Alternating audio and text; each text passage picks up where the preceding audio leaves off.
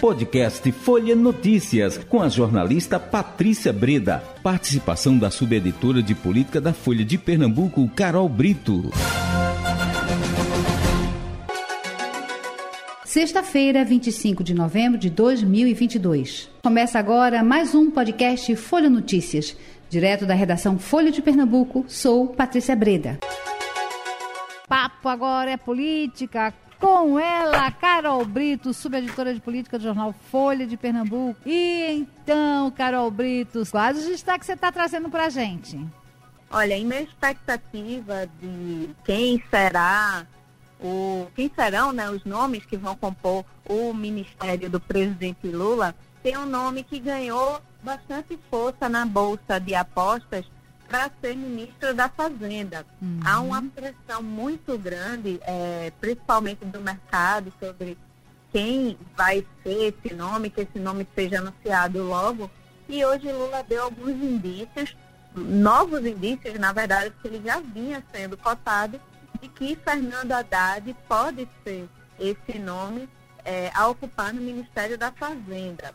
Ele, por exemplo, Patrícia, foi escalado por Lula, já que ele está participando aí, ainda está se recuperando de um, um procedimento cirúrgico na garganta, uhum. para participar hoje, é, ele participou de um almoço na Febraban, é, com banqueiros. Então, isso uhum. já indica que ele vai ter um papel aí importante é, no governo e que esse papel deve ser aí nessa área da fazenda, né?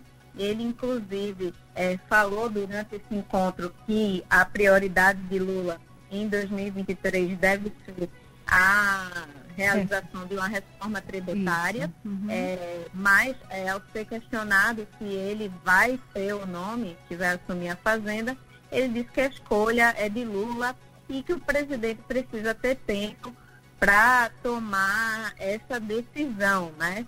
Mas fica aí essa expectativa, é a Haddad ganhando força para ocupar esse ministério, que é um dos mais importantes é, do próximo governo, Patrícia.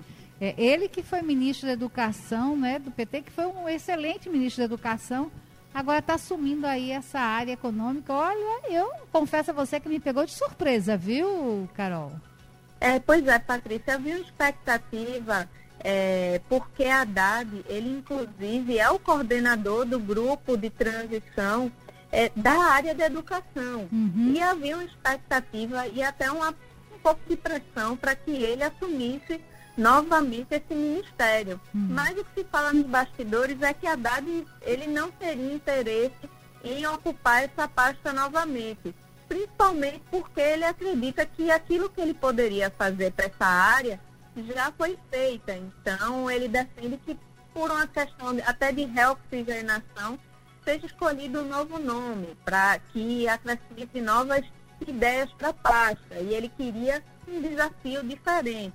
E como ele tem é, formação de mestrado, inclusive em economia, é, começou a ganhar força o nome dele para essa pasta, né, Patrícia? Que é uma pasta que é cercada de muita expectativa e que está havendo uma pressão para que esse nome seja anunciado logo, viu, Patrícia? É, mas parece que alguns, até mesmo membros do, do, do, PT, parece que não, não gostaram muito dessa indicação. Vamos aguardar e vamos ver se realmente vai fechar o martelo em relação a ele, né? O Carol, ou você acha que já está decidido, já nada está formalizado ainda, né? Na verdade.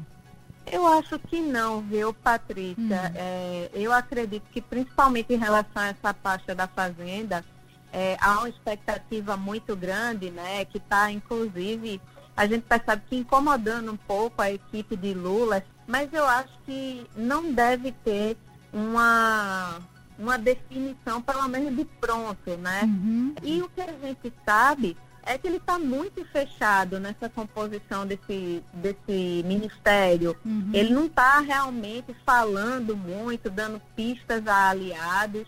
É, com essa, esse procedimento cirúrgico que ele foi submetido é, nessa semana, ele acabou ficando ainda mais recluso, né? A recomendação médica é que ele não se esforce, né? Não fale. E é muito complicado você pedir para um político não falar, ainda mais na véspera de Isso. assumir a presidência da República. Mas ele acabou ficando um pouco mais recluso e muitas dessas conversas acabaram sendo adiadas, Patrícia. Uhum. Havia expectativa, principalmente dos partidos, que Lula usasse essa semana para tentar é, conversar com partidos uhum. aliados, com possíveis ministeriáveis, e aí essas conversas acabaram sendo adiadas. Então, fica aí essa expectativa de quem será o ministro. Mas eu não arriscaria ainda uma certeza, viu, Patrícia? Muito bem. Ô, Carol, é, e se a gente puxa aqui para o local, vocês hoje estiveram aqui com Túlio Gadelha na Rádio Folha, entrevista. Como é que foi essa participação dele, Carol? Isso, Patrícia. Túlio, ele está reforçando principalmente a ação que ele é, fez né, de investigação dos cortes de verbas no Nordeste, né? Foi um corte que foi anunciado aí no apagar das luzes do governo Bolsonaro e o deputado federal é, protocolou né, uma proposta de fiscalização na Câmara dos Deputados e também no Tribunal de Contas da União. Ele falou um pouco sobre essa ação e também sobre a expectativa dele, né? Ele foi anunciado essa semana como mais um membro do grupo de trabalho da transição de Lula, né, para a uhum. cultura, uhum. falar um pouco sobre suas ideias, né, para para essa área, criticou muito a condução da cultura durante o governo Bolsonaro e defendeu uma maior participação popular é, nessa próxima gestão, né? Ele falou também um pouco da questão local, né? Ele que apoiou a Raquel Lira no segundo turno das eleições é, acabou aí indo de encontro à posição de muitos correligionários da rede e também é, do PSOL, né, que é um partido que está na federação do, da rede PSOL, né, partido que Túlio integra, a rede, né, e houve aí essas divergências de posicionamentos no segundo turno das eleições. E o que Túlio fala é que passado esse período agora de de eleições e de palanques desarmados que o partido, os dois partidos, inclusive, sentem para conversar, né? Ele disse que tem conversas constantes com o Tiago Paraíba, que é o presidente do PSOL aqui em Pernambuco, e espera que tenha essa conversa. Mas é, não é só com seus partidos que Túlio pretende conversar. Ele uhum. também quer conversar com a governadora eleita Raquel Lira, né? Ele disse que, inclusive, que Raquel chegou a falar, sinalizar que queria a ajuda aí de Túlio, do seu partido, na fase de transição. E Túlio indicou aí as áreas que ele poderia ajudar, principalmente essa área de cultura, de direitos humanos e de agricultura, mas que até agora não foi chamado por Raquel Lira para conversar. Então fica aí essa expectativa, né, Patrícia, dessas conversas e da, de que os partidos também que apoiaram Raquel Lira sejam contemplados aí nesse nessa parte aí de construção da transição e também do próprio governo, né? Pois é, e Túlio que declarou apoio a Raquel no segundo turno, né?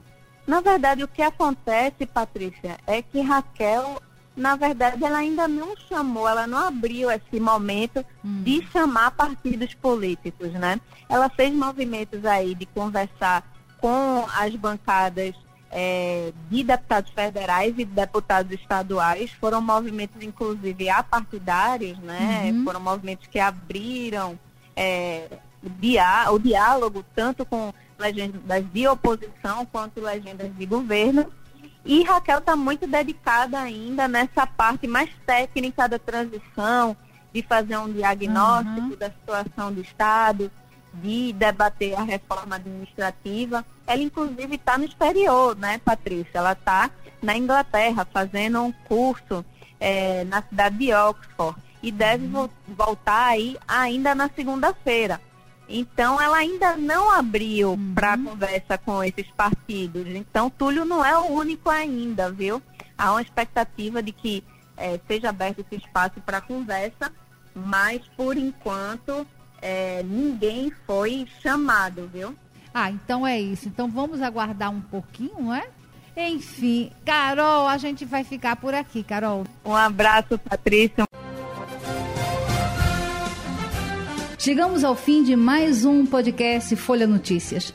Perdeu alguma edição ou quer ouvir de novo?